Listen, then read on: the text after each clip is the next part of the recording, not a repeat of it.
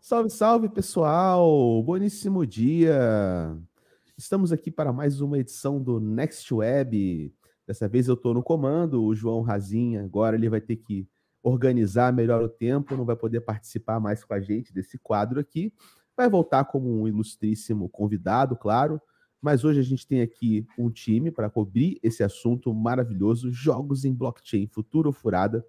Temos o Henrique Aiello da Videm e a estreia aqui no Next Web de um queridaço, super amigão nosso aqui, que é o Lauro Inada.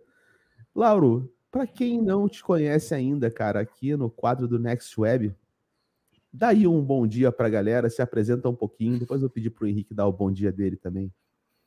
Fala pessoal, bom dia. Meu nome é Lauro. Quem não conhece, eu sou analista e head research da Quad Financial, né?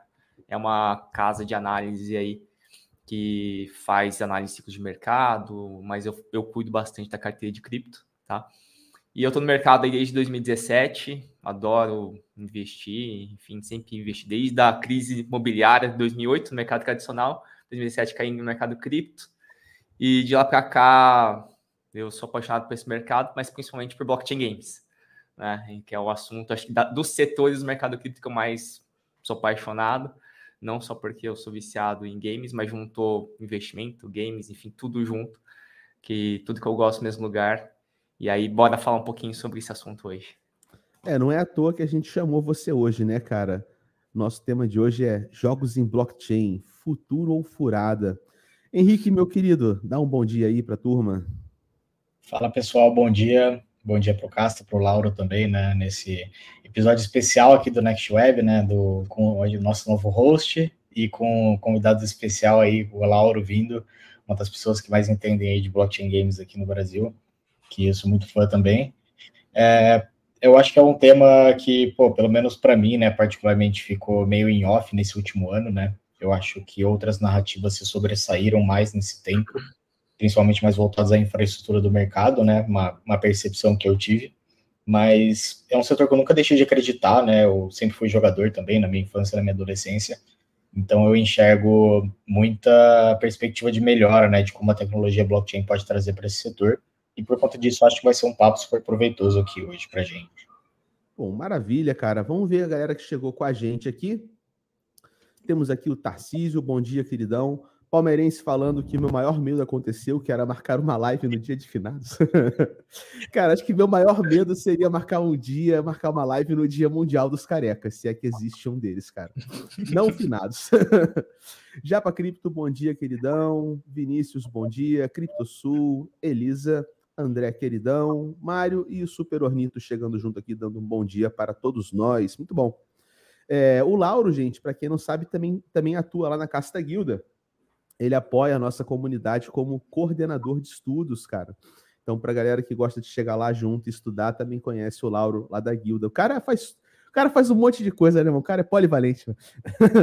então, Cola lá, cara. É muito bacana o bate-papo, né? A galera que tá aí acompanha com a gente toda semana. É, quando sempre tem estudo toda semana, mas, cara, sempre rolam uns alfas assim do nada, então vale a pena Rola uns alfas, né? É porque assim, o Casta, eu não falo muito sobre investimento, mas, cara, a comunidade faz meio que o que ela quer, né? Então a galera gosta, né? quando, eu, quando, eu, quando eu olho pro lado, só. Caralho, gema, gema, gema, gema, gema, né? É. não, brincadeira, a gente também não é assim, não. Mas, Laura, eu vou começar com você, cara, já que honrando aqui na sua visita, nosso convidado ilustre aqui. É... Eu vou fazer direto a pergunta, cara, e da pergunta eu quero a gente elabora. Lauro, meu queridão, jogos em blockchain, cara, é futuro ou é furada, cara? É, é, é bem bacana, né, se trazer esse, esse tema dessa forma, né? Porque, poxa, lá em 2021, né, em 2020, blockchain games ficou muito mal visto pelo mercado, né? Foi um período onde, poxa, lançou um monte de game, tudo muito mal feito, né? Uh, a maior parte, se não quase toda, todos os jogos com estilo de pirâmide. E assim, não deixa de ser verdade que muita coisa seguia nesse padrão, né? E, e de lá para cá é bacana, foi bacana ver que, poxa, apesar daquele momento muito ruim, né? Muita coisa foi nasceu daquele momento, muita coisa tem sido construída nesses últimos dois anos, né? E não só de empresas que são nativamente Web3, mas empresas também Web2 estão olhando com carinho para esse mercado. E a gente percebe que, poxa, finalmente, né, depois de tanto tempo aí, é, como o Henrique falou, né, uma narrativa que estava meio morta, né, meio, meio escondida, né, não era muito bem vista pelas pessoas, está começando a renascer. E dessa vez agora com games de fato bonitos, né, divertidos e que é o que a, pessoa, a galera tem buscado. Então, assim, é, na minha opinião, é, esse é um assunto, né, que eu acho que é, tem ainda muita barreira para quebrar, né? Tem muito desafio para ser quebrado, principalmente em termos de, de é, esse estigma, né? Poxa, blockchain games é, é, é pirâmide, enfim, né? Tem desafios tecnológicos, né? Como a parte de acesso, enfim. Eu estava quebrando até para a gente começar aqui, né? É legal que vocês também conhecem bastante esse assunto eu vejo quatro barreiras principais né, para blockchain games, para conseguir entrar de fato no mercado. Eu não gosto muito nem de tema blockchain games, né, gosto mais de Web3 games, ou basicamente games normais vão começar a utilizar a tecnologia Web3, tá? Mas hoje eu vejo basicamente três barreiras, né? Quatro barreiras, na verdade. É UX, que é basicamente as pessoas começarem a utilizar, né, blockchain games ou games normais com a tecnologia blockchain de maneira muito amigável, né? Uma das coisas é como se fosse account abstraction, você conseguir logar com seu login senha, né? É, sem precisar salvar aquelas frases de 12 palavras. Tem a parte de infraestrutura, que é basicamente de transações e também de adequação, de integração com a blockchain, né? Então, hoje você já consegue utilizar blockchains com custos mais baixos de transação, né? Ou até próximo de zero que é uma barreira que a gente já está quebrando, né? A gente percebe que para esse próximo ciclo a gente deve quebrar. A parte de account abstraction, provavelmente a gente deve quebrar também no próximo ciclo, né? Que eu acho que isso é outro fator que é interessante, vale a pena dar uma olhada.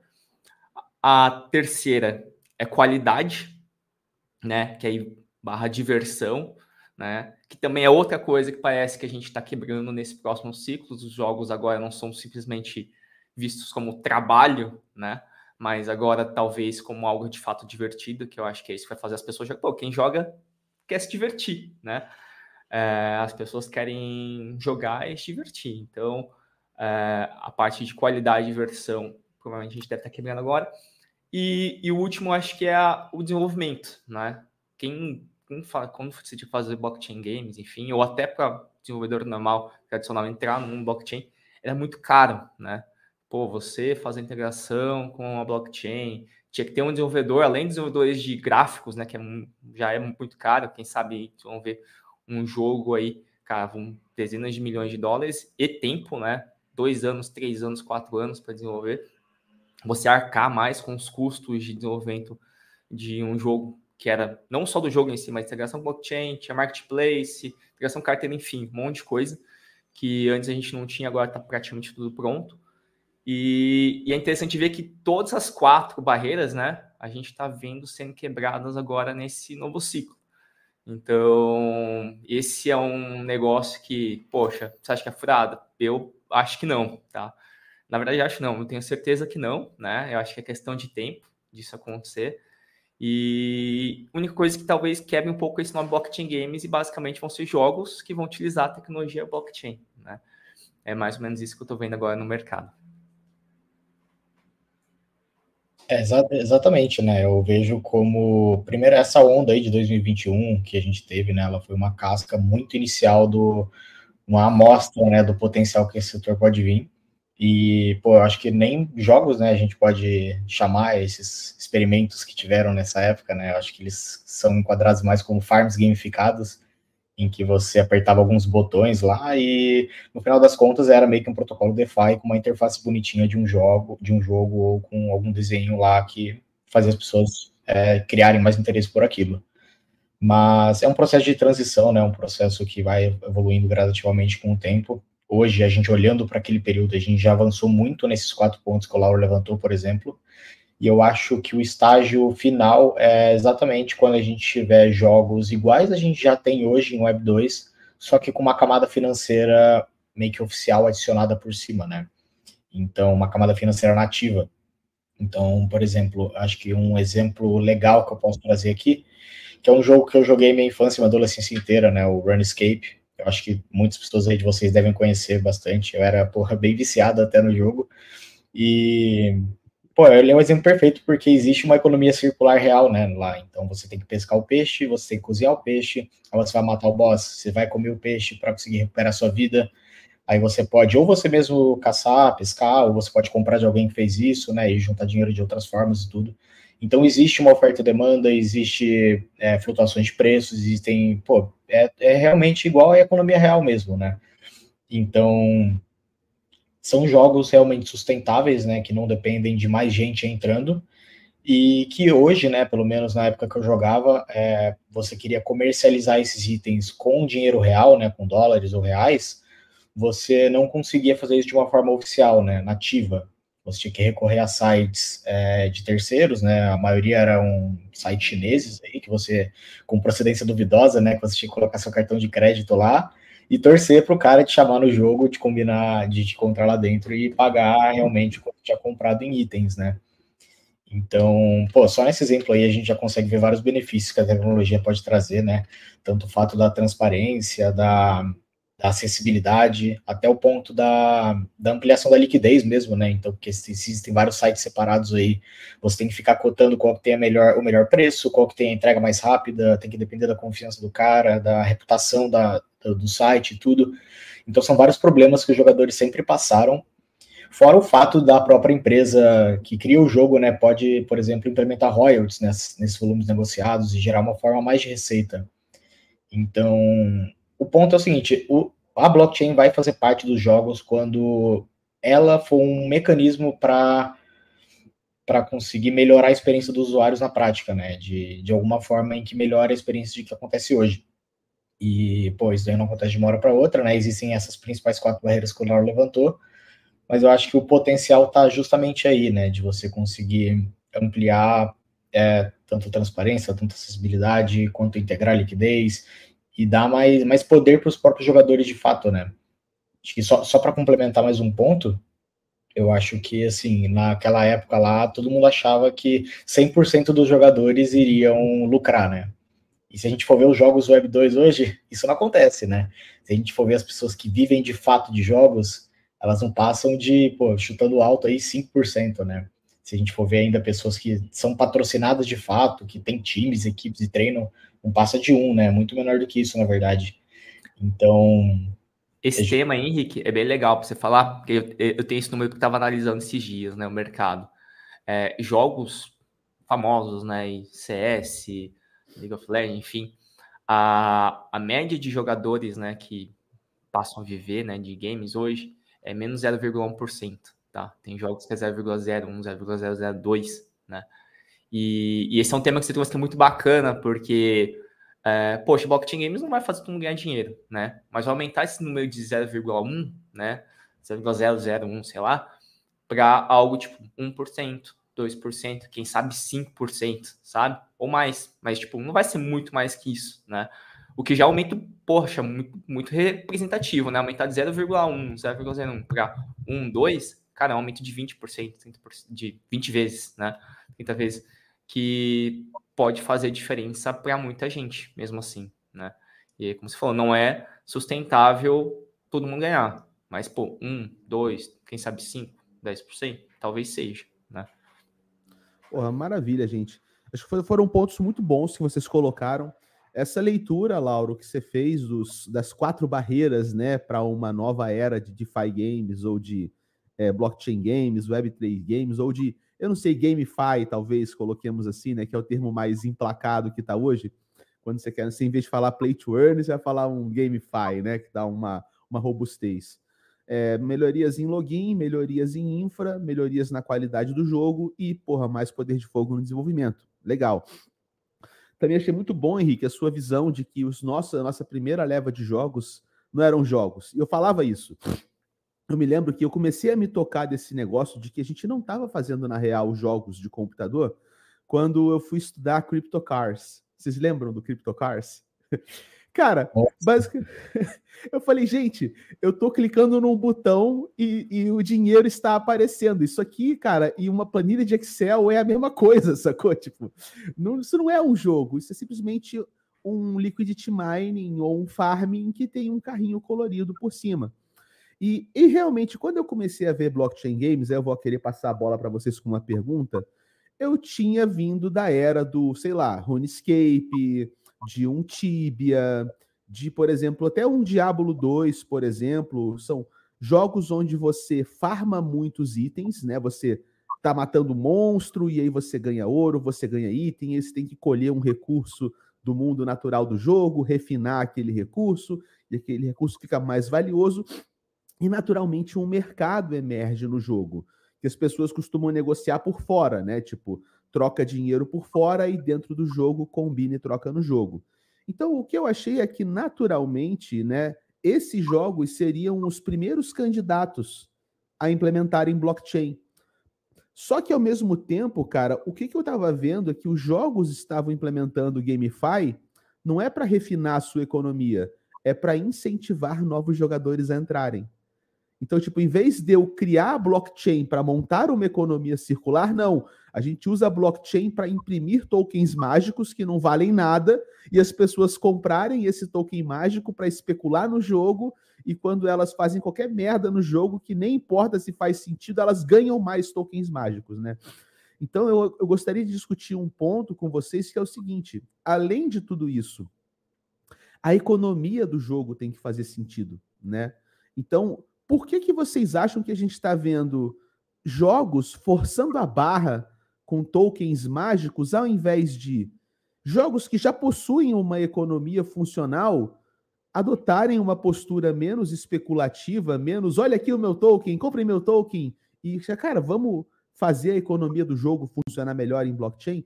Vocês acham que essa, essa é uma visão que vai amadurecer na próxima leva de jogos ou ainda estou num modo muito utópico aqui de desejar uma coisa muito bela que não vai chegar?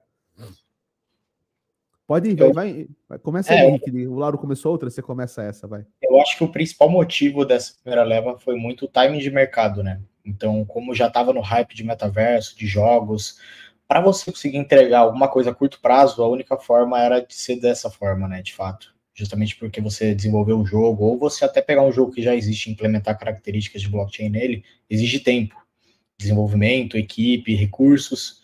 E pô, existia muito fomo naquela época, né? As pessoas não queriam esperar para jogar, não queriam esperar para investir, para especular, para lucrar. E as opções de curto prazo eram aquelas. E aí agora o ponto positivo de tudo aquilo é que esse primeiro alarde chamou atenção a ponto de que projetos conseguissem captar investidores, conseguissem ter tempo durante o bear market para desenvolver seu produto. E aí agora o, os resultados vão ser colhidos na próxima, no próximo ciclo de alta e no próximo boom de blockchain games, né? Que de fato vão vir com essas características que você mencionou que são as ideais. Essa é a minha opinião, né? Eu acho que é muito do timing de mercado, né? O período que a gente estava era muito propício para que as pessoas lançassem rápido e quisessem resultados rápidos. E isso que acabou propiciando esse tipo de jogos, né? Tá no mudo, Casta lançassem rápido o Tolkien, porque o jogo em si era só promessa, né? Não é, não, não é, que, não, é que, não é que a economia não faz sentido, é que o jogo nem existe, mano. O cara só, só lança o Tolkien, entendeu? E quando você lança um token antes de lançar o seu próprio produto, pô, isso gera uma expectativa absurda no projeto, que dificilmente ele vai conseguir integrar no final das contas, né? O que, o que as pessoas estão esperando. Então acaba é bom no começo, né? Porque eles vão lucrar, né? Mas pensando a longo prazo, isso acaba até atrapalhando o próprio projeto. Né? É, esse é um ponto bem, bem legal, né? É, Cássio Henrique colocou bem, né?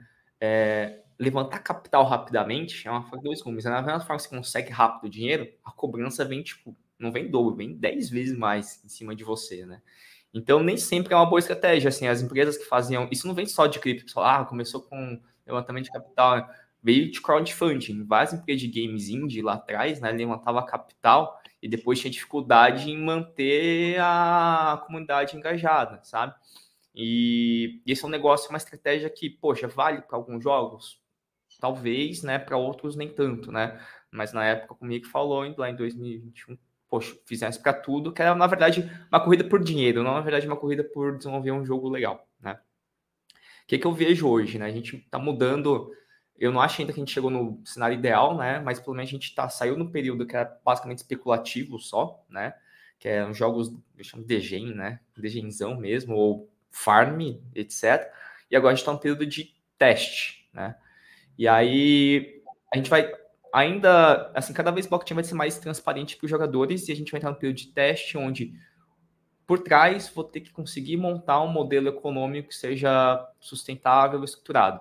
Ninguém ainda achou essa fórmula mágica, né? Tem, pô, passou todo esse ciclo, mas agora a gente já consegue ver vários modelos todos diferentes, né? Cada um num estilo que teoricamente parece ser um pouco mais sustentável. E além disso, que isso eu acho é, é bem positivo, eu percebo que, poxa, nem todo jogo está sendo lançado, o cara já tem um token de cara. O que já vai bastante do, da linha que o cara está falando. Pô, esse jogo precisa de token? Cara, às vezes nem precisa de token. Ele só precisa do NFT. Ah, só quero vender o skin. Ah, o cara, e, e, cara, o jogo vai só comercializar skin, que vai usar a tecnologia blockchain só para skin. Precisa de token para movimentar o mercado? Talvez não. Simplesmente você aumentar a segurança de comercialização de itens do game. Cara, para aquele jogo pode ser que já seja tudo bem. Ah, um RPG, cara, aí não tem jeito, né? Você tem dinheiro sendo envolvido para comprar itens dentro do jogo, né, o tempo todo, e muito provavelmente você vai precisar de um token do game, né? Então a gente já percebe que os desenvolvedores de jogos já estão indo para um caminho tipo, ah, não vou levantar capital ainda, vou levantar meios tradicionais, né?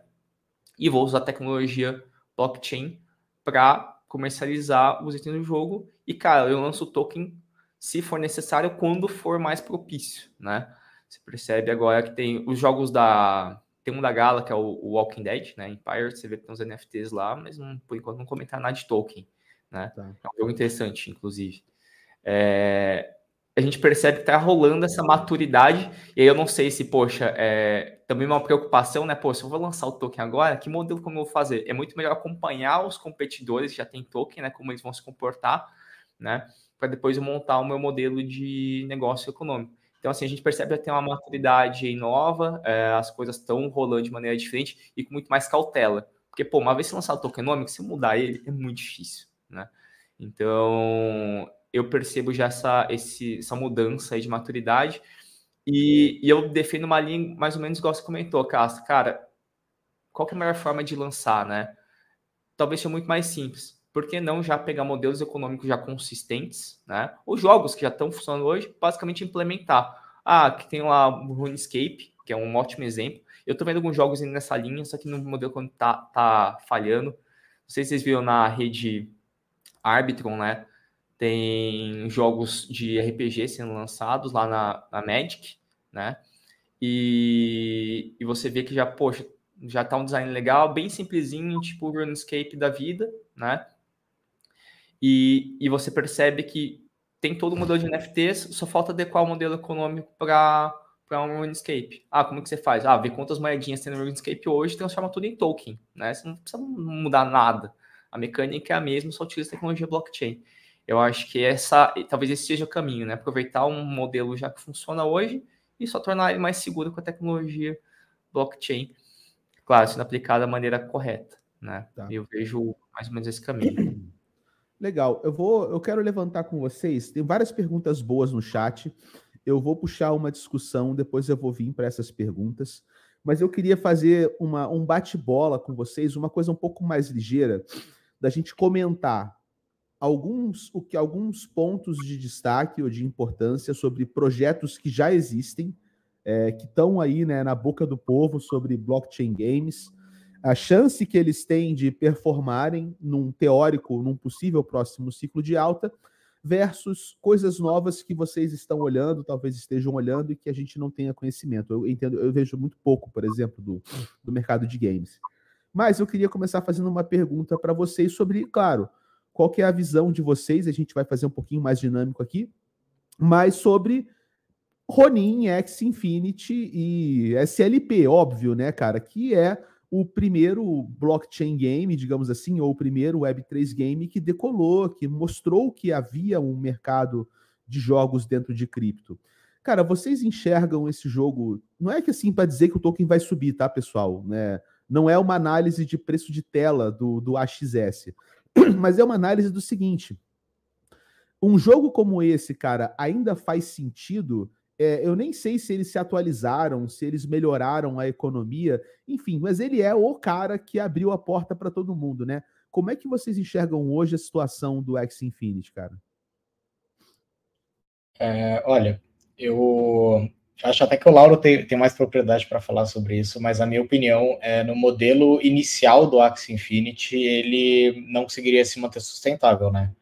O ponto interessante é que, inclusive, eu até vi uma palestra do computador do Axie Infinity lá no Ethereum Argentina, foi uma das melhores palestras que eu vi, inclusive, fiquei até bem surpreso, de que pô, o, jo o jogo tá, tá, tá, se atualizando bastante, né? Eles estão.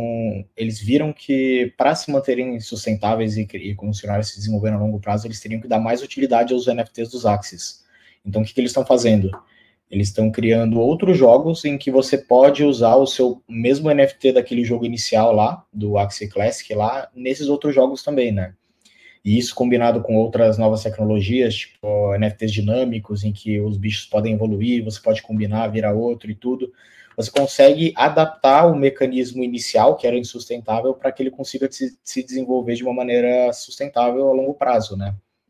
Então, é, é, é justamente isso, é, são novos mecanismos de incentivo on-chain capazes de acertar esses erros lá que eles criaram e, e, e, aquele modelo inicial que não era sustentável naquele, naquele momento. Mas o time, ele é bem competente, assim, eu gostei bastante de ver o cofundador falar, eles parecem estar tá, cientes dos problemas, né, eles estão criando até o, acho que o metaverso deles agora, se eu não me engano, mais voltado na, na parte social e tudo. Então eles estão tentando pivotar bastante a ideia, né? Porque se eles tivessem, se eles fossem se manter daquela mesma forma estática, o projeto não, não iria muito para frente, né? Mas eu acredito que o Lauro tenha tenha mais capacidade para falar do projeto que ele deve ver mais de perto também. Acho que você falou bem, Henrique. É, e aí, só complementando, né? Porque a, a, eu vi que o CryptoSul mandou, né? tem uma diferença né, entre o Axie em si só e a Ronin, né? que a Ronin é a blockchain que, que roda, roda as transações do Axie Infinity, e, e o ecossistema que é o Sky Mavis é a empresa né, que, que toca tudo isso. E é legal porque, como o Henrique falou, eles estão pivotando, né? Então eles estão não só, né, usando os NFTs, né, em outros jogos, como o Henrique bem falou, que faz todo sentido, é legal, né? Pô, se tem um NFT nesse jogo aqui, vou lá e uso, e já paguei, né? Já gastei, investi nele, vou usar no outro jogo eles também estão aumentando o portfólio de games dentro da, do ecossistema deles. Então, a Ronin, né? Tem vários outros jogos entrando. Cara, tem um jogo de arena, é Machine, putz, não lembro o nome aqui direitinho. Mas, inclusive, tá para teste já. Dá para mostrar depois. Eles estão aumentando o portfólio de games deles de maneira bem impressionante, sabe? Eu tenho algumas ressalvas sobre a Ronin, né? E evolução tecnológica, tá? Ela é da... sidechain ainda? ela ainda é sidechain, né? E ainda tô vendo, eu tava esperando alguma novidade, cara, com certeza tem que evoluir, assim, mas eu ainda não vi ainda uma clareza para onde eles estão indo, sabe, em termos de tecnologia. Essa é uma ressalva, mas assim, em termos de crescimento de ecossistema, né, trazer novos games desenvolvedores, eles estão fazendo isso muito bem. Então, cara, é, é uma aposta, eu digo, um pouco mais arriscada, mas não é, um, é uma equipe que recebeu muito dinheiro. Cara, por muito tempo o, o, Axie foi o, o jogo que mais gerou fato revenue, né? Por muito tempo passando até o Ethereum. Então, assim, o time se capitalizou muito. Então, não, é, não acho que é, é uma equipe que vai ser esquecida tão cedo, tá? Eles estão sabendo diversificar, estão sabendo estruturar, né? É uma única ressalva essa parte da Ronin em termos de tecnologia, tá? Tá bom. Beleza, tem mais dois projetos que eu queria perguntar para vocês. Outro também é um projeto veterano que o pessoal comentou aqui no chat. Vocês, como é que vocês estão enxergando a situação do Ember Swords, cara? Porque, pelo que eu lembro, esse era bem farming também, né, cara? É, correr atrás das espadinhas e colocar as espadinhas para lutar, para pegar dinheiro, para comprar mais espadinhas, para colocar as espadinhas para lutar, para ganhar mais dinheiro, para comprar mais espadinhas. E assim, vocês entenderam, né? É, mas esse é um jogo que cresceu, cara. Inclusive, se eu não me engano, ele chegou até a pegar mais de uma blockchain, né? Ou ele migrou de blockchain em algum lugar no meio do caminho. Então, eu queria saber também, bem rapidinho, a opinião de vocês sobre esse jogo. E depois eu quero puxar uma opinião sobre um jogo que é extremamente especulativo. E eu quero falar com vocês sobre novos jogos, tá? Mas vamos lá. Hoje, agora o Lauro pode começar aí. Ah, o Coleta, fala Coleta. Coleta, a gente trocou bastante Coleta ideia. é um queridão, né, cara? Dá um ah, abraço demais, pra ele. Demais. Seguinte, ah, ele sabe a minha opinião do Ember, né? É, o Ember é um jogo que é, pô, tá bastante tempo sendo desenvolvido. Ele ainda não foi jogado muito, tá, Casta? No final ele tá, passou para um alpha, teve um alpha, e tá tendo, na verdade, um alpha agora recentemente, né? É, eu, eu vejo que, poxa, eles estão evoluindo bem, tem uma mecânica muito bacana, assim, de divisão de capital dos, dos valores negociados nas terras, né, nos NFTs. Eu tenho NFT do jogo. É, e o, o, único problema é que o time, cara, você sabe que desenvolver engine é mega complexo, né? E o time, eles tinham comprado, na verdade, estavam com um contrato com uma empresa para desenvolver engine, essa empresa quebrou, enfim, desistiu, eles tiveram que desenvolver a própria engine. Então, além de fazer o jogo, eles estão fazendo engine do jogo. Então, tipo, porra. É, deixa, eu eu traduzir aqui pessoal, né? Traduzir engine é o seguinte: quando você faz um jogo, você normalmente monta o jogo em cima de uma plataforma que já tem as coisas prontas, tipo a câmera do personagem, o movimento do personagem, como que o mundo é desenhado. Então, algumas engines famosas, sei lá, Unity, por exemplo, é uma engine que faz muitos jogos. Então, o que está falando é que os caras não vão só fazer o jogo, eles vão fazer tudo aquilo que é necessário para fazer o jogo funcionar como se fosse na unha. É isso? É isso. E aí eles estão é fazendo é engine, é, e eles estão fazendo única que é se monta o jogo e aí você aproveita ele para web, para PC, para celular, para todas as plataformas ao mesmo tempo, inclusive alguns videogames. Então, porra, é muito mais complexo, né? Então, eles estão nessa pegada. Se der certo, provavelmente vai ver um modelo fácil para utilizar, ser reutilizar para vários games, né? É, mas também a dificuldade de progredir é muito maior, sabe? Eu vejo que tem potencial, o time é sério, mas acho que a jogabilidade ainda nesse último alpha esperava um pouquinho mais, né? Achei divertido, mas esperava um pouquinho mais. Uh, mas é uma aposta mais arriscada aí. O Léo sabe que eu curto, curto o projeto, mas é um, é um jogo que que tem bastante desafio aí para ser para ser superado. Tá. Antes do Henrique completar, só então perguntar se são é uma visão, porque eu tenho visto o seguinte: alguns desses jogos eles começam com uma dinâmica de farming, mas isso não é a, a visão final deles para o jogo, né? Muitas vezes o cara abre, por exemplo, o cara solta a moeda, aí ele abre o marketplace para você poder começar a comprar coisas do jogo, e enquanto o jogo não fica pronto de fato, monta-se algum tipo de minigame, sacou? Então, ah, você comprou uma nave do jogo. Enquanto o jogo não está pronto, você pode, tipo, pôr a nave em staking, sabe? Uma coisa assim.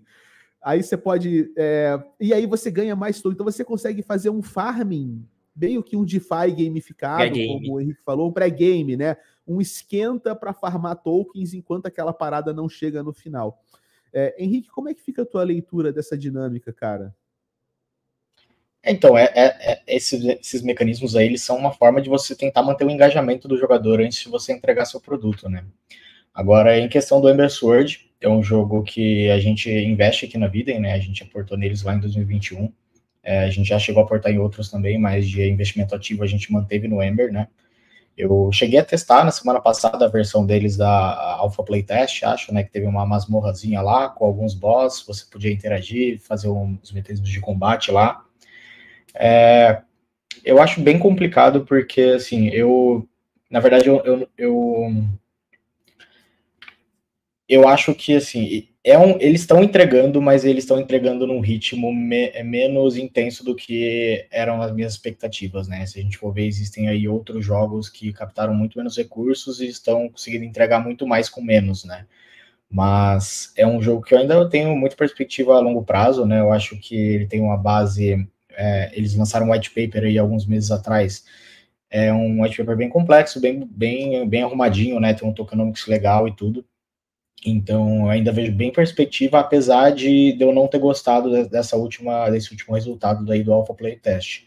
Eu achei que estava muito simples, né? Os boss eram muito, muito parecidos, a quantidade de itens, né, que você tinha disponibilidade eram, eram poucas, o tamanho do mapa era pequeno. Isso aí é normal, né, numa fase alfa, obviamente, mas eu acho que pela expectativa que foi criada, né, eu particularmente, eu estava esperando um pouco mais, né, principalmente em comparação a outros, como eu disse, que, que receberam menos aportes.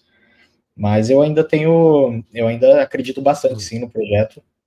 Inclusive tem outros aí bem legais também, Guild of Guardians, Aurora, que que também estavam né, bastante em alta no, lá em 2021, que o pessoal parou de falar, mas eles ainda estão construindo, né? O Star Atlas também, que está com um gráfico bem legal, estava vendo umas gameplays aí nesses últimos meses, e eles estão entregando bastante também. Mas, no geral, tá, tá, apesar de estar tá vindo um resultado legal, tá um pouco abaixo das minhas expectativas, né? Tipo, dá para se resumir dessa forma. Cara, então o terceiro que eu queria puxar é justamente talvez o senhor das expectativas, né? Que é justamente o Star Atlas, cara. É, eu me lembro do Star Atlas quando foi anunciado e o que, que os caras estavam prometendo era uma parada, porra, nível tipo pós-Cyberpunk 2077, sacou? Talvez uma pegada meio um jogo assim como Star Citizen, por exemplo. É um jogo que está há 13 anos em desenvolvimento e ainda não está pronto, sacou? onde você tem uma economia cyberespacial num futuro cheio de naves e mercados e profissões.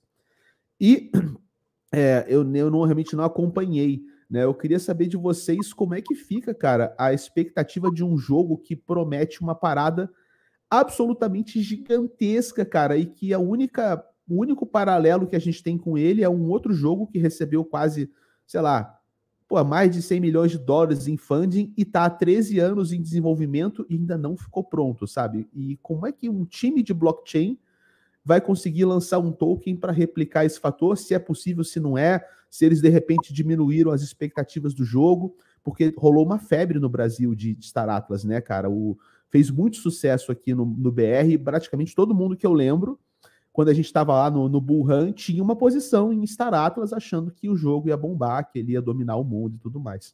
E depois que a gente fechar esse, eu quero partir para jogos que são novos, que vão ser lançados ainda, ou que estão lançando, e a gente puxar umas perguntinhas da audiência para fechar.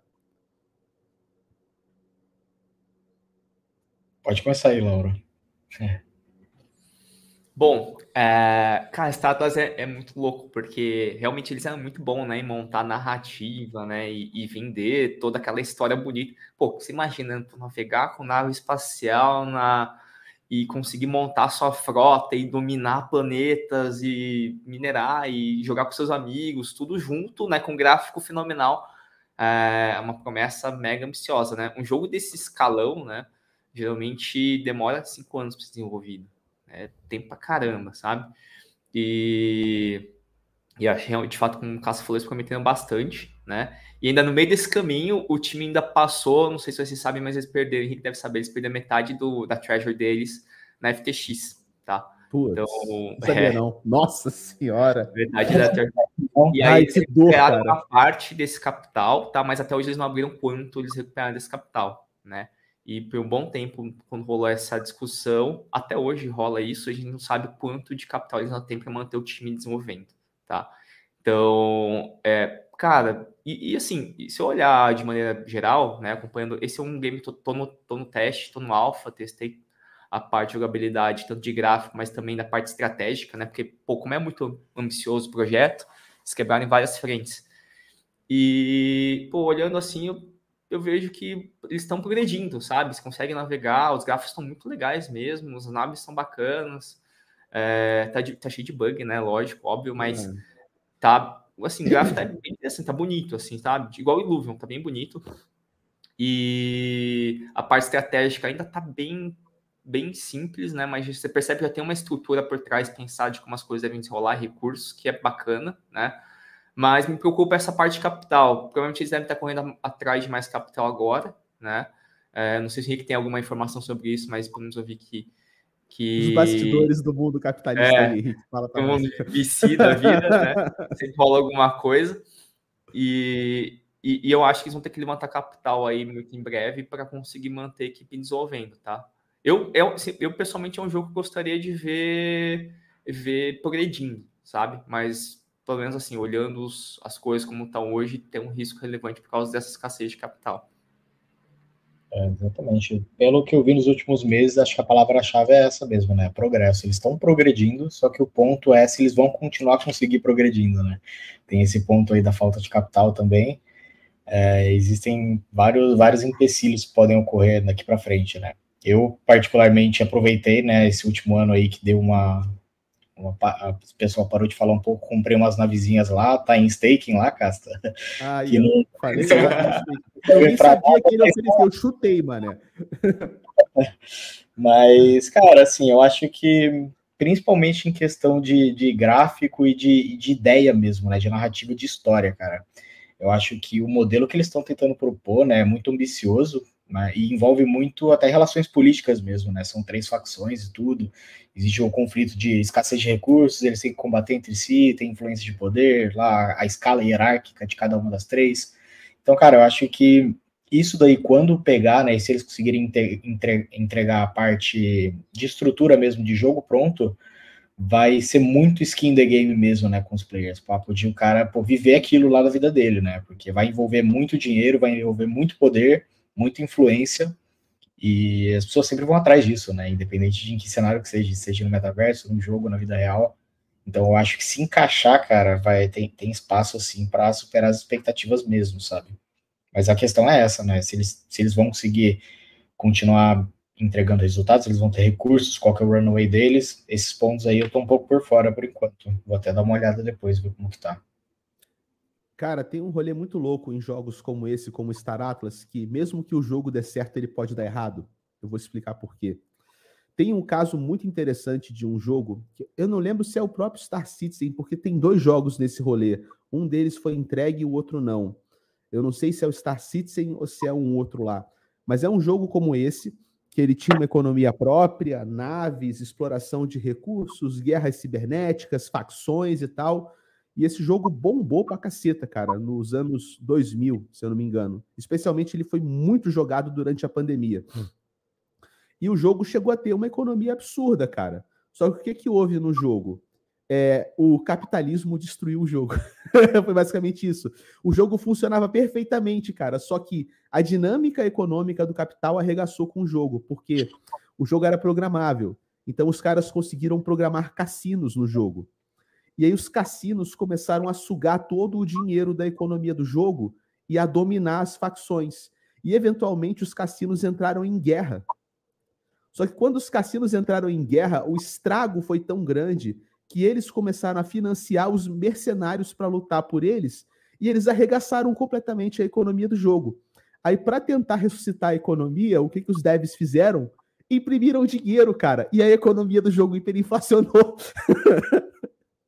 então, olha que louco, né, cara? Parece que como se fosse uma profecia da humanidade, cara, o que aconteceu no jogo. Eu pensei justamente isso, cara. Foi, se é que eles simularam já a evolução da humanidade como se fosse tipo livre mercado total, entendeu? Exato. É, olha, olha, olha assim, assim é, vou aplicar o Hayek aqui, ver o que acontece, sacou? Um bom Hayek.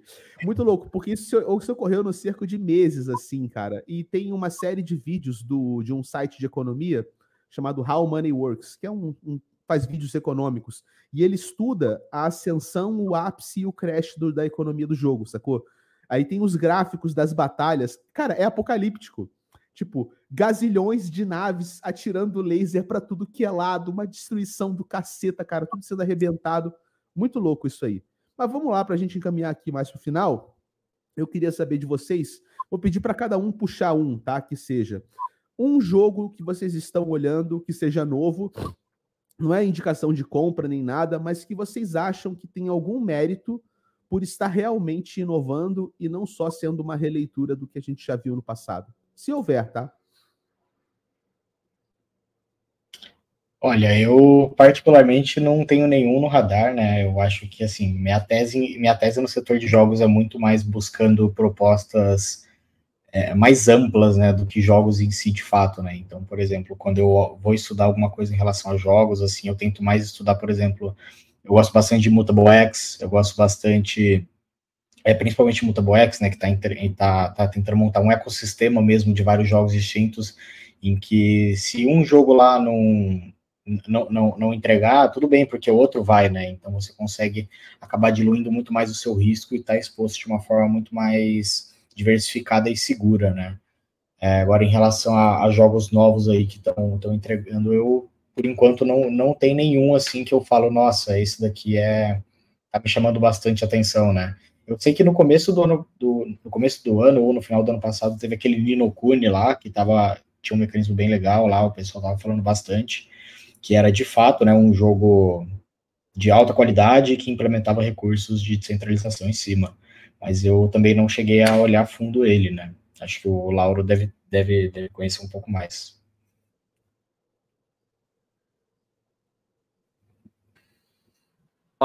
Ainda é, eu vou mais ou menos na linha do Henrique, né? Cara, se for olhar, para mim, Multibox é um sistema que eu adoro, né? Quem me acompanha sabe, acho que essa tese aí, acho que para mim é uma das principais, consegue diversificar, investir. Não é um jogo, né? Eu tô investindo em infra e olhando oportunidade. Agora, pensando em games, tá? E eu não vou falar que, cara, é game que tem uma estrutura boa, econômica, enfim, que eu acho que é muito cedo falar, tá? Mas eu também tem jogos novos lançando e estão muito legais. Se eu olhar, tem, tem Shrapnel, tá? Tá na Epic Games. E aí você vê que tipo, já tá uma pegada mais. Já Web 2, né? Que é no sistema da Avalanche. Vale a pena dar uma olhada. É, Avalanche, hein? É, é diferente. É, tem a The Machine, que é a. que é a, tá no sistema da Ronin, Machines Arena. É, tá um jogo bem bacana, assim, dá, dá para escrever no close de beta, quem tiver interesse. É como se fosse um, um uma, um, uma, uma, esquema de arena entre jogadores, meio que meio boba, enfim, meio diferente também. E eu tô vendo também o Walking Dead em Paris da Gala, tá? E aí eu não tô falando nada em termos de, gente, economia, tá? Tô pensando em diversão de jogo, que eu acho que a gente tem que focar. Cara, Os zumbis são legais, cara. Pois é. Zumbi e esse Walking erro, Dead né? tá bem legal, viu? Estratégia, enfim, gráfico não é nada do outro mundo, mas tá bem simples, faz um trabalhinho bacana, assim. Então. Ah, e tem um da. Não sei se o Henrique viu, tá vendo em Mutable, tem o. É... Ai, caramba, como é que chama? Block Lords. Que ele é como é se novo, fosse né? Immutable? Pares. É, é de enfim, Pares. Block Lords. Do Block Lords. Cara, muito louco se puder separar aí o. Deixa eu ver se tem um link aqui da. Deixa eu abrir a tela pra galera ver. O, o, nome é bom pra caceta, né, cara? É bom pra caramba. Nome e bom, tem uma, uma, pegada que é coleta de recursos, né? E já tem um mapa aberto e você consegue dominar a, o mapa, né? Você tem os lords e você começa como um lord feudal que responde pro lord? E aí o, o lord ele ele tem ele colhe colhe taxas dos lords feudais, são pessoas normais, né? E o Lorde ele tem um NFT específico que é especial para você colher a, as taxas dos jogadores. Cara, tá Caraca, bem legal. Caraca, parece começo de Warcraft, cara. Isso é. aqui, cara. Pois é, pois é. O cara já começa com o trailer do jogo, mano. Pô, tem uma gameplay, vou mandar o link para vocês aqui, que acho que é bem legal do. É o tipo de jogo que eu gosto, né? Então eu sou um pouco suspeito uhum. de falar. Mas é o que? Gerenciamento de recurso, montagem de base? Gerenciamento de recurso, montagem de base. É bem ambicioso o jogo também, porque também tem eu a parte desse, de guerra. Eu gosto desse rolê também, cara. Dominação, né? E tem até um mapa já aberto, então você consegue ver tem os tipos de lords, enfim. É... Cadê aqui, ó? É, mas tá nível AAA, né, cara? Ah, tá nível AAA. Tá nível AAA. E aí tá o rolê legal. Aqui, qual, é, qual, é a fase hoje? Você compra token, você compra NFT, o que, que eles estão montando? Então, hoje só tem NFT, tá? Por isso que eu falo, legal, porque não tem token ainda o jogo, né? Só tem NFT. E aí o NFT são os personagenzinhos que você usa para colher recurso, enfim. Hum. Esse eu tô testando beta, tá aberto, tá? Inclusive tá com uma tá com uma task lá quem fizer terminar a task, você ganha um NFT especial lá. Poucas pessoas estão conseguindo, porque é bem difícil. Esse, esse, era um bom para a gente estudar na guilda, né, cara? Lá no nosso laboratório. Ah, games, dá uma né? olhada, desce aí nos, nos, nos, investidores. Só investidor de peso, tá? Animal Brands, Delphi, Bitcraft, tá na Immutable. Cara, tá sendo bem Legal. feito o jogo. Vale Eu a pena. Vou salvar para dar uma olhada. Eu gostei, eu gostei do jogo em si. Acho que tem que ser assim, cara. Essa primeiro, pegada, tem que gostar do jogo, é, entendeu? Tem que gostar do jogo, sacou? Ser divertido. Eu tô olhando muito mais pra diversão agora. E aí, talvez, pô, se for divertido, a economia o cara vai se adaptando, entendeu? Vai se ajustando. E a maior parte desses que eu comentei não tem token ainda. Alguns tem, outros não, mas a maior parte só tem NFT. E eu acho que esse é o caminho. E lançar o token no momento certo, quando as coisas estiverem mais claras. Pô, maravilha, cara. Pessoal tá me sacaneando, ó. Falou que eu vou agora, já era. Vou sumir três dias aqui. Caraca, pior que, cara, eu, quando eu fico viciado nessas porra, meu irmão, nossa, eu tenho que fazer. eu sou igual. É, eu, eu, tenho que entrar em clínica de reabilitação, cara, para conseguir largar o jogo. É, eu fico, fico jogadicto mesmo, cara. Impressionante. O Fábio também, ó, nem me mostra. nem me mostra. Ai, ai. Muito bom, cara. Então, olha só, para a gente encerrar aqui, eu queria agora fazer uma pergunta para vocês, que é a seguinte. Deixa eu puxar da galera, tá? Algumas perguntinhas. É, teve um, o Matheus fez uma pergunta muito interessante, cara. Ele está levando para o lado da gente usar a tecnologia blockchain não só do jogo para o jogador, mas também da pró do próprio processo de desenvolvimento do jogo né, da, da economia da blockchain ou do jogo e engajar os funcionários né, e sistemas de recompensa no contexto do trabalho. E isso me leva muito a pensar, cara, em, por exemplo, é DAOs, né? Como é que uma DAO desenvolve um jogo, por exemplo? Não é só para você pagar o cara em dólares como se ele fosse tipo um empregado de uma firma de desenvolvimento, só que ele é pago na blockchain. Na verdade, quando você para para pensar, eu vejo, sei lá, caras que desenvolvem jogos que eles irão jogar e que a economia do jogo envolve eles de alguma maneira e que ele é alguém dentro do jogo. Vocês já viram coisas nesse sentido ou já pararam para pensar nesse sentido? Olha, de fato isso aí acaba emergindo muito mais, né? acaba sendo muito mais skin the game, assim, porque a pessoa de fato ela tá vivenciando aquele ecossistema e tudo, né? Eu nunca tinha parado para pensar nisso, mas de fato acho que cria até mais um incentivo a mais, né, para a pessoa de fato entregar algum resultado interessante, né? Eu acho que esse, inclusive, é um dos principais benefícios da blockchain, né? Essa criação de novos mecanismos de incentivo para que você consiga chegar numa finalidade com de um caminho muito melhor do que você poderia num mecanismo tradicional, né? E acho que assim, isso daí é válido tanto para pessoas que trabalham nas próprias empresas, tanto para próprios jogadores que querem trabalhar com esses jogos, né? Então, se você, por exemplo, tá. Pô, tu tem 20 horas para jogar lá por dia, pô, tu quer ficar farmando uma espada lá por 20 horas e depois vender por 100 dólares para alguém que não tem esse tempo para farmar e quer comprar, cara, pô, faça, faz do jeito que você quiser, sabe? Acho que essa liberdade aí é, pô, um dos principais benefícios também, né? Então, é tanto do lado da pessoa que está desenvolvendo, quanto do jogador também, né? Então, tem muito, muito disso. Cara, esse é um tema muito, muito, muito foda, assim, que... Acho que em aquele manifesto que você escreveu, né, Casta? Da parte, acho que da estrutura do... Da valocracia. Da valocracia. É. Acho que tem bastante a ver com esse assunto, né? É, eu acho que esse é um caminho que talvez lá no futuro faça muito sentido, né? É, acho que tem muito desafio para serviço. Cara, Matheus, se não leu, dá uma olhada lá no, no texto que o Casta fez. Tá, acho que tem, responde bastante. Pô, o, João, o João já, já leu, né? O Kant. Depois eu vou passar para o Henrique também. Tem um manifesto que eu escrevi, cara, tá começando a circular por aí. Cara, vale a pena ver que eu acho que tem muito a ver com isso. E e a gamificação, acho que, cara, no final, eu sou meio controverso nesse ponto, mas, cara, é como se a gente vivesse num jogo, entendeu? E as pessoas são motivadas por recompensas, né? E quanto mais você tornar essa gamificação justa, né? É, tanto para quem está trabalhando, mas também para quem está assumindo mais riscos, enfim, eu acho que é o, é o caminho para montar um processo mais sustentável, né? E, e eu acho que essa gamificação para tudo isso é um caminho bem é, bem de, muito pouco claro hoje, né? Mas eu acho que é algo que faz muito sentido. Só só é só tem que ver as regras como elas devem ser implementadas de maneira justa, sabe? Mas cara, eu vejo isso muito acontecendo. É, esse manifesto do Castro acho que quebra muito desses, dessas dúvidas assim, de como implementar parte disso, né? E, e, eu acho que esse é um caminho que deve mudar bastante o modelo de como as pessoas vão trabalhar lá na frente, sabe? Você não precisa ficar amarrado num só lugar, vai estar amarrado a vários, vai estar trabalhando em vários lugares diferentes, dando o melhor em cada lugar, um pouquinho do seu tempo. Bom, maravilha, gente. E para a última pergunta, para a gente fechar, né? São várias perguntas que passaram no chat que eu vou juntar em uma só, tá? Então não vai ter como puxar aqui.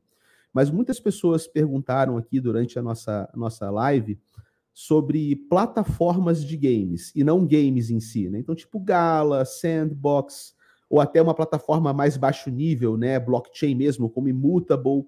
Então eu queria saber a opinião de vocês sobre plataformas de jogos versus jogos em si.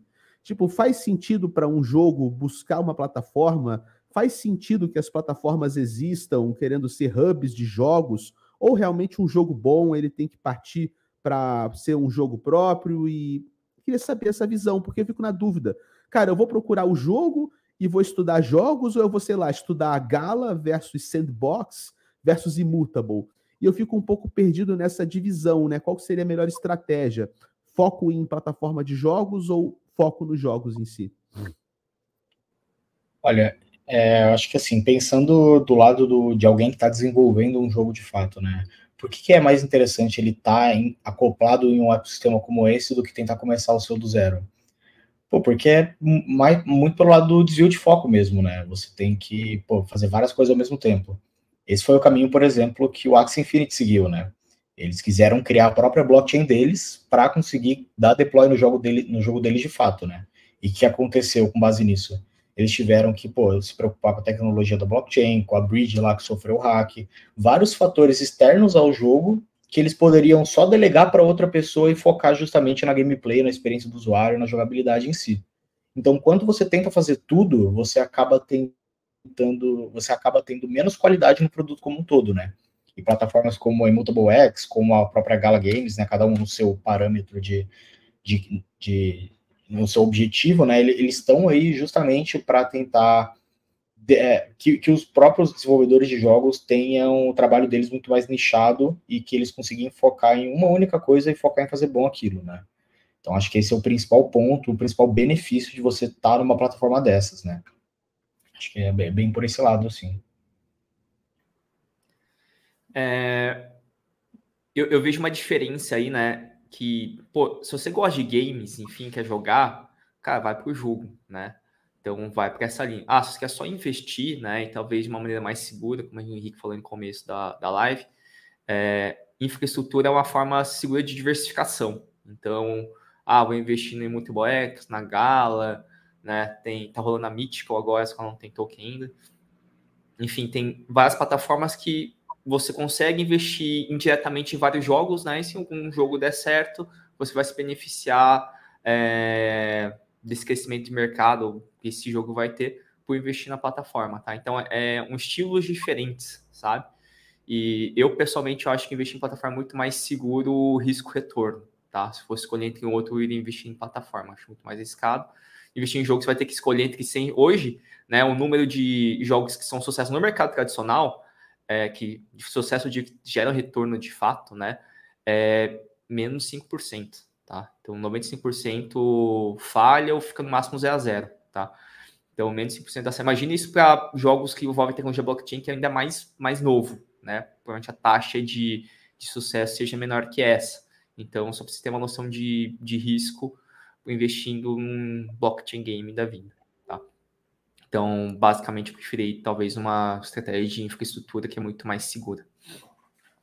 Maravilha, pessoal. Então é isso. A gente está se encaminhando para o finalzinho. Achei que o papo foi muito produtivo, especialmente para um mercado que eu não sou muito especialista. Acho que me abriu muitos horizontes, me atualizou bastante. Então, queria agradecer vocês.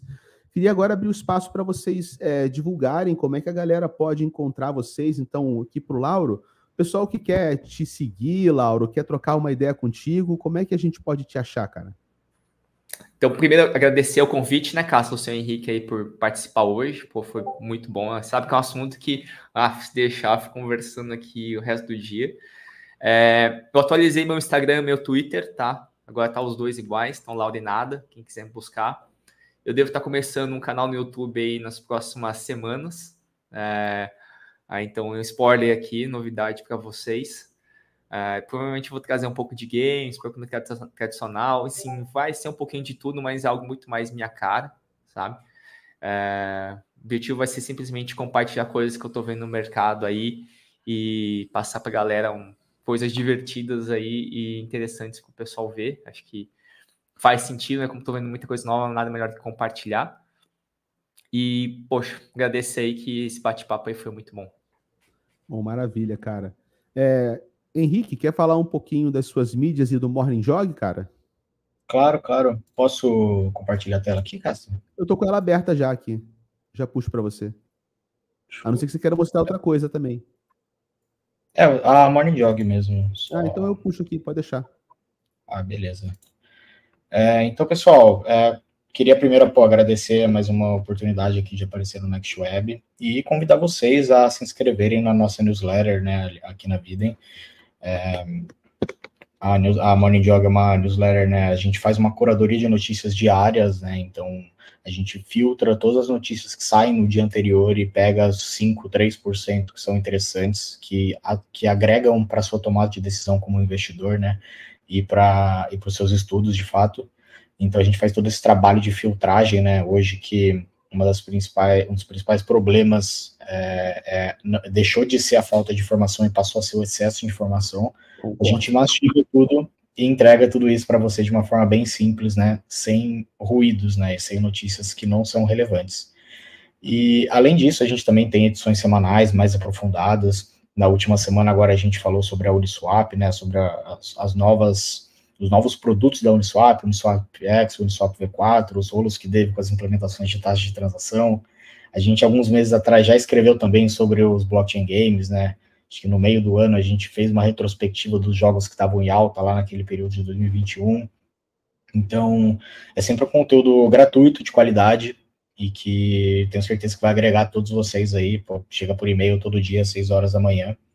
Então, quem tiver interesse, fica aí o convite para se inscrever. E também tem no Twitter, eu estou tentando ser mais ativo lá agora, né? Arroba 0xaielo. Eu uso mais de uma forma passiva, mais para tentar pegar conteúdo e tudo. Mas vou tentar começar a escrever algumas threads agora, né, sobre algumas edições que eu já escrevo. Então fica aí o convite também, quem quiser me acompanhar por lá. Maravilha, gente. Então sigam essas feras aí. Vamos falar muito mais sobre muito mais assuntos, mas por hoje nós encerramos. Então, um grandíssimo bom dia para todos e, como sempre, bons ventos, pessoal. Valeu. Valeu.